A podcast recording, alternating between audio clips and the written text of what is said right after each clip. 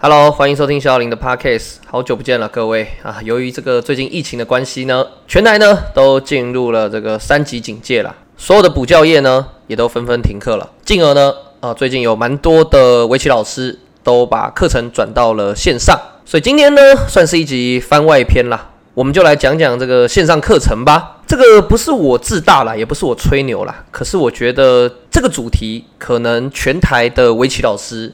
当中，呃，我是最有资格讲的。第一个是网络这一块啊，应该是真的从我开始比较早去做耕耘的。我在二零一七年的时候呢，呃，举办了收费的网络课程。现在回头来看呢，真的是可以说超前部署啦。这个之前我已经讲过，为什么我要录 YouTube 了嘛，对不对？所以今天呢，就来分享一下，呃，这一路以来开设网络课程的心路历程吧。好，先说为什么我在二零一七年的时候呢会开设网络课程。当时呢，因为人机大战结束之后，就是二零一六年那个三月嘛，李世石跟阿发过的人机大战结束之后呢，呃，我应该算是小有名气啊，稍微啦，就在网络上呢，呃，有些粉丝。那这些粉丝呢，不仅仅是在呃双北地区，有一些呢是外县市的。同学，那当时呢，他们就是透过网络呢来跟我上这个一对一的课程。哦，我这边先说一下，我认为的网课是一对多的团体班才能被称作网课。如果是一对一的话，从我的观点来看呢，那只能算是个别课。两者之间，我觉得还是有蛮大的差别的。所以当时呢，除了我自己教室的课程以外，呃，我也有一些网络的一对一的课程。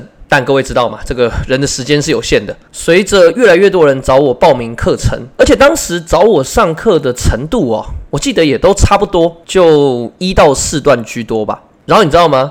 其实很多课程同样的东西，我要讲重复好几遍，又没办法，就该学的定时就是那些嘛，该讲的观念也是那些。那一个礼拜我可能要讲三四次相同的东西哦，我是非常讨厌讲相同内容的一个老师。所以呢，我当时就想说，那不然这样子好了，我就来开设一个网络的团体班课程吧。其实，在二零一七年的时候，几乎没有围棋老师有这种开设网络课程的观念和意识吧。就可能有一些人有尝试过，但我感觉学生和曝光度都没有到很高。那当时呢，我就想说，好吧，那那就试试看好了。那确定要开始招生之后，一开始的这个固定班底啊，就是先找我自己个别课的学生嘛，就跟他们说，哎，老师打算开一个这个网络课程，那你们有没有兴趣加入呢？那对于这些学生来说呢，呃，有吸引力的地方就是价格哦，因为一对一可能一般老师的行情是一千到一千五左右一小时，但是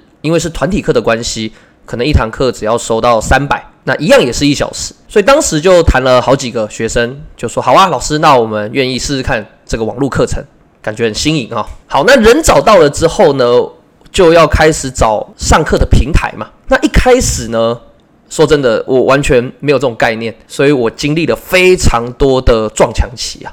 在这边呢，真的是非常感谢这一路以来呢，有参加过小小林网课的学员。其实我现在自己回头来看呢。当时的平台啊、设备啊，以及自己的教学口条，可能都还不是那么的到位啦。很感谢这个 算是第一批的白老鼠呢，给我做测试。但我现在哦，我是非常有把握，我绝对是全台呢教网课这个部分呢最得心应手的老师。好，那离题了啦，这个回到呢找平台。一开始呢，由于这个一对一的课程呢，我通常都是用这个 Skype，然后与这个学生呢，呃，通电话、分享荧幕去做互动。那由于是一对一的关系啦，所以。上课的方式通常都是，哎，我讲啊，问问题，他可以回答。比较立即的呢，可以得到学生的反馈。所以呢，在二零一七年的时候，呃，我开设了第一期的网络复盘班。我刚才特别上网去找了一下，竟然还找到当时教起的影片啊！我刚刚听了一下，真的是不忍直视啊。好，我记得第一期的时候，学生大概只有五六个，我们就用 Skype 上课。但是呢，只上一堂课之后。我就放弃了，大家知道为什么吗？因为 Skype 进行通话之后啊，如果是多人一起通话的话，会有那个杂音，你知道吗？就会很吵，很像那个电视讯号坏掉一样，哔哔哔这样一直叫，然后有回音，然后有些人家里的网络会延迟，所以我讲话的时候我还会听到我自己讲话的那个内容，你知道吗？这个真的非常影响上课情绪。然后呢，就要求这个学员们关那个麦克风。很多小朋友根本找不到麦克风在哪啊！所以我印象中，Skype 上这个网络班呢，我只上了一次之后，就再也没有使用过了，实在太烂了。所以各位啊。如果你未来是听到某些老师啊是说用 Skype 就是上团体班的话，你要有心理准备，会很吵。你可能上到一半呢，就有一个妈妈走过来跟小孩说：“哎，要不要吃水果？”啊，整个班都听到，或者是上到一半听到呃某个弟弟妹妹的哭声都有可能。我觉得以网课来说呢，是非常不及格的。于是我就 pass 掉了这个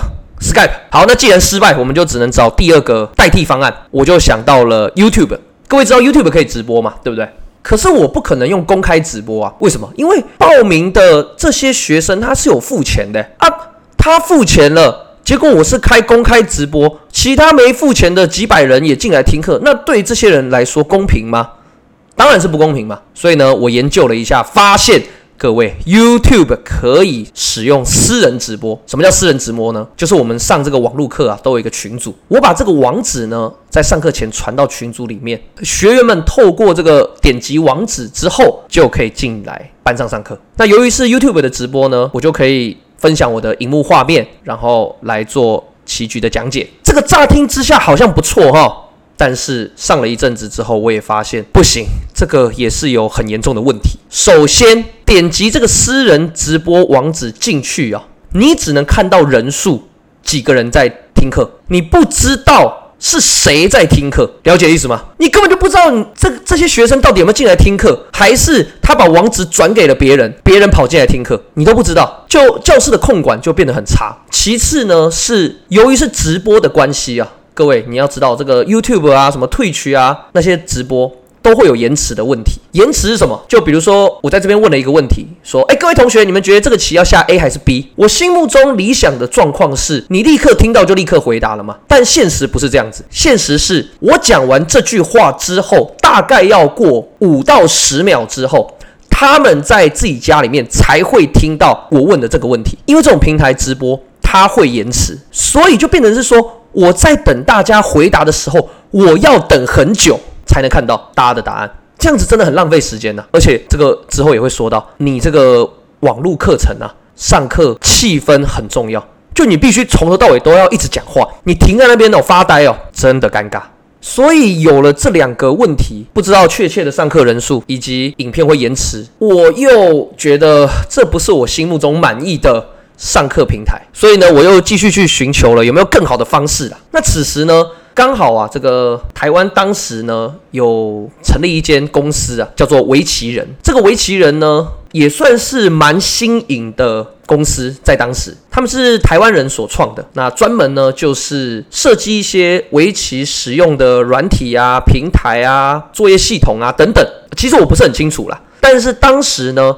他们有创了一个围棋人的教学平台，那我有跟他们呢深入的了解了一下之后，就决定说，哎，好，那我就转到这个平台来上课好了。好，那这个平台呢，必须说绝对是吊打 Skype 跟 YouTube 的，因为它是一个专属给围棋老师上课的界面平台，在当时二零一七年的时候，绝对是非常新颖的。它的这个界面呢是网页版。然后呢，中间就有一个这个十九路的棋盘呐，右边就是互动区，比如说，比如说我看得到进来的学员名单有哪些人，以及他们问问题之后是可以跟我互动，摆出他的变化图按提交的。我点一个按键之后，哎，就可以看到他们的变化图。画面的左半部呢，就会有我的头像。就如果给当时的各位看到的话呢，你绝对会觉得，哎，这个平台感觉蛮屌的，很专业。而且我印象中，这有点忘了啦。当时呢，我使用这个平台上课是没有花到钱的，就我记得他们是免费给我使用了。因为这个时间有点久远了，所以我不是很确定。但我记得应该是免费。那当时呢，加入的这个学生呢，那当时加入的学生呢，一开始使用这个平台也觉得哇，很酷诶，感觉很专业哦。好，于是我们就用这个围棋人平台上了好一阵子。但是后来我们还是呃撤走了，为什么呢？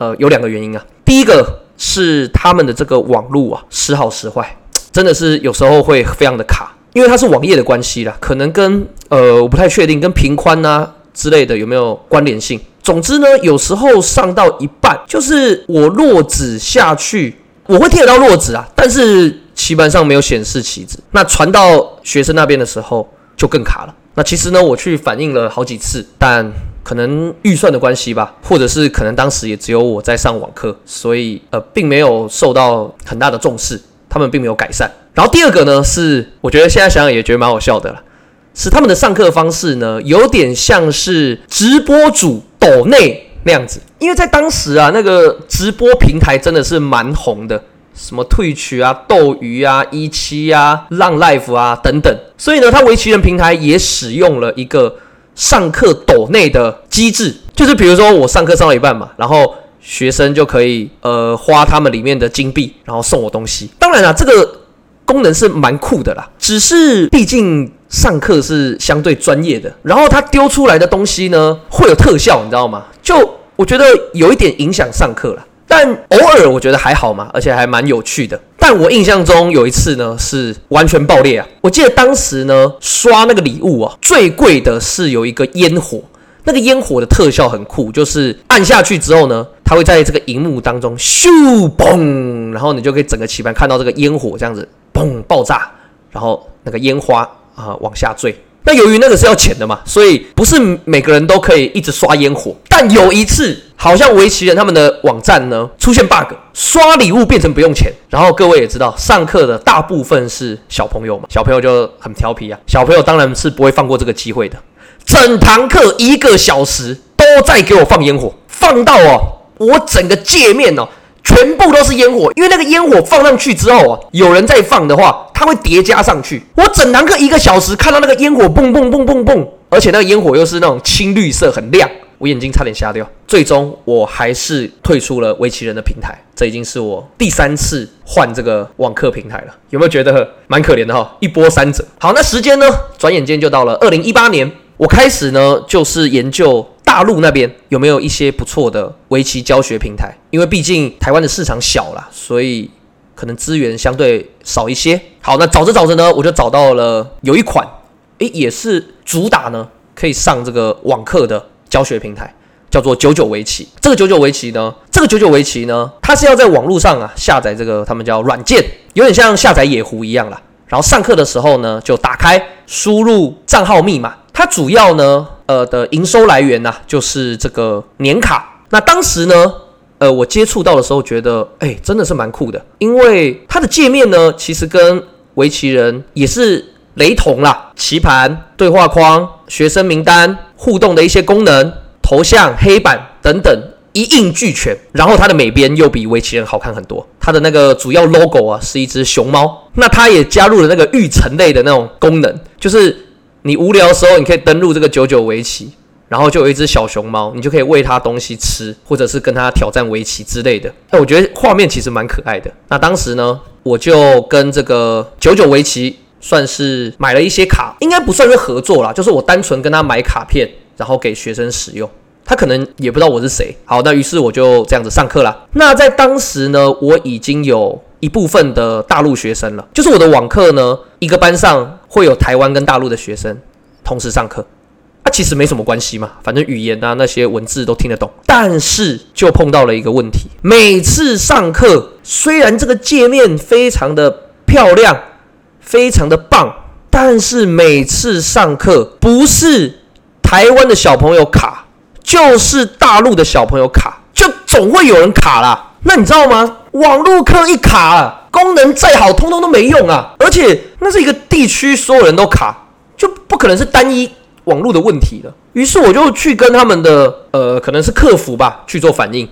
我就说我是台湾的围棋老师，你们这个也太卡了吧？可不可以帮我处理一下？可能是我当时学生少吧，可能我不太确定，二三十个吧。他只跟我说啊，因为那个什么什么伺服器啊，什么之类的架在大陆啊，有时候呢就会有这种问题啊，叫我多包涵。包含个屁呀！你知道，只要每次我一卡，我那堂课是不能收费的，你知道吗？你你让家长、学生上课的感受差，我这个是没有办法接受可以收费的。所以我自己就要吸收这个损失啊。然后它的年卡啊，其实大家也可以有个概念，通常这种年卡，其实到现在也是它的。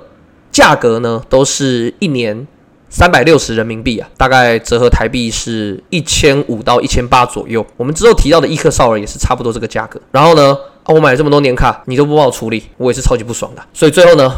这个我也退出了九九围棋的平台，一直到二零一九年，我碰到了这个易克少儿的平台。哎，先说这个没有业配哦，我完全没有收易克少儿任何的费用，他们倒是赚了我不少钱呢。那这个易克少儿呢，就是易克他们所创的，这个我不知道能不能说啦，反正呢，啊，管他的，就说了。我为什么会认识易克他们呢？是因为易克算是一个给成人使用的围棋的 APP。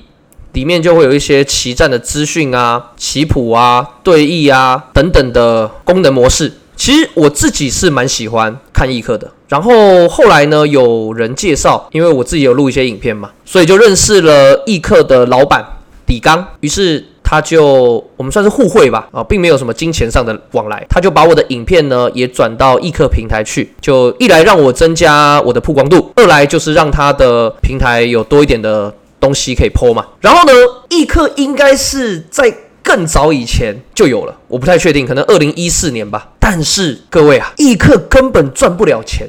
大家要知道，成人学东西哦，几乎不会花钱呐。所以易客前期全部都在烧钱呐。后来呢，他们这个李总啊，我都叫李总，发现这样不行啊，钱要烧光光的啦。于是呢，他发现说，哎，围棋还是要赚小朋友的钱。于是呢。他就创立了这个易课少儿的平台，所以在二零一九年的时候呢，我就算是第一批要加入易课少儿平台的老师。当时学生我不太确定了啦，可是一定有变多啦。那时候呢，我还记得易课少儿的界面啊都很阳春，然后功能也是缺东缺西的。但是我为什么会一直用到现在？就是因为我给他们的反馈，他们都会听。比如说，一开始易课少儿面临到跟九九围棋一样的问题，就是台湾小朋友上课的时候网会卡，我就跟他反映，我说这样子我们是没有办法接受的，请你帮我处理。其实可能当时全台湾使用易课少儿平台上课的老师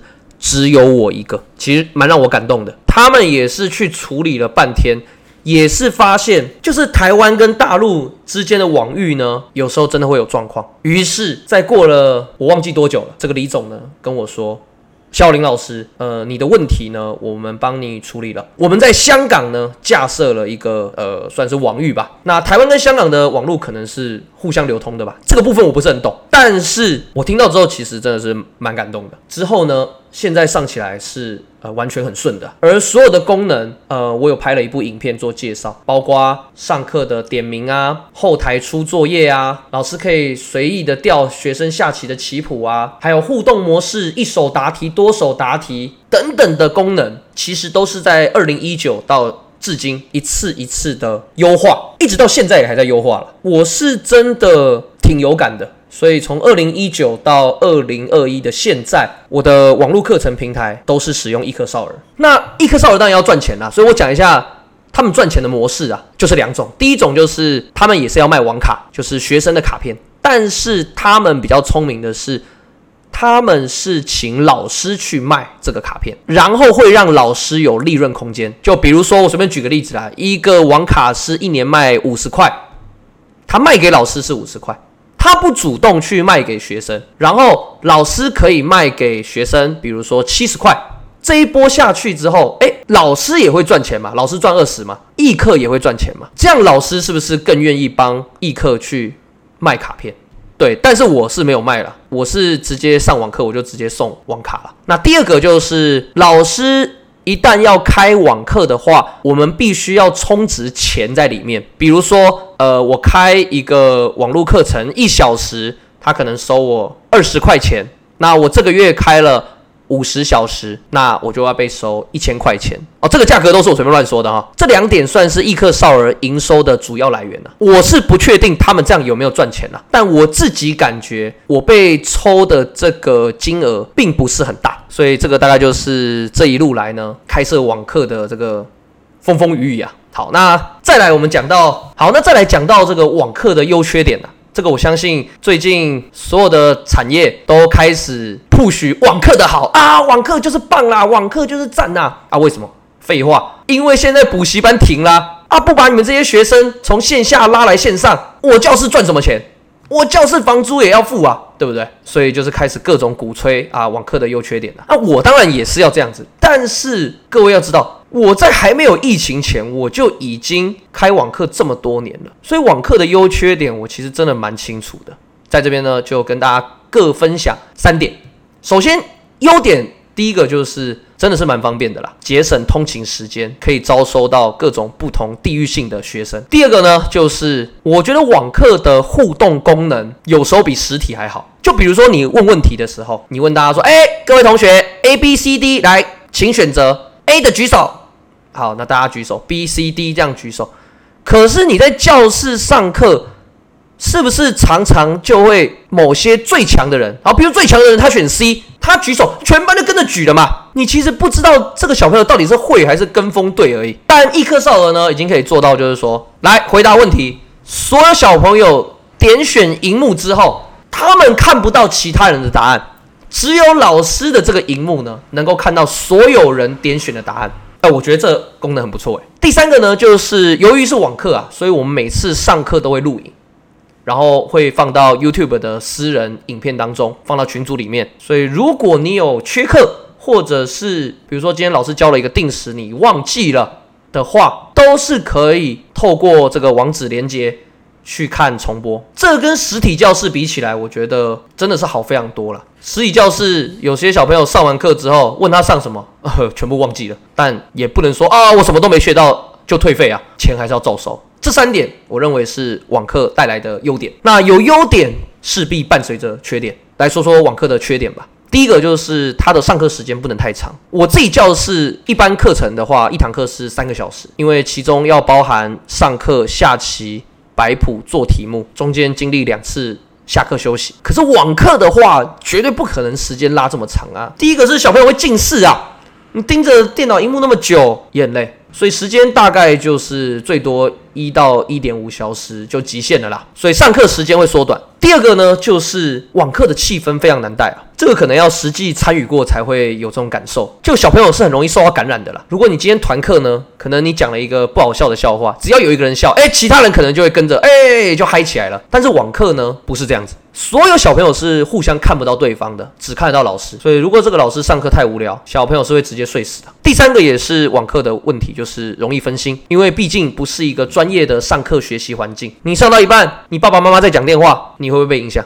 你哥哥姐姐在旁边玩，出来拿个东西，吃个水果，确实会影响上课的那种气氛。所以呢，网课的这三个优缺点跟大家分享了。那最后呢，说一下，我认为啊，线上课程啊，不管是任何才艺，未来绝对都是趋势，因为真的是太方便了。说不定未来什么五 G 啊，直接可以投影出一个人啊，非常拟真的在上课。可能有人会说，网课教起来绝对比实体轻松很多啊。我跟你讲，会讲这句话的人绝对是门外汉。网课比实体课难太多太多了。我先讲。如果要上一个好的网课，你与学生的互动性就要强。如果没有互动的话，他不如直接去看 YouTube 的影片呢，是吧？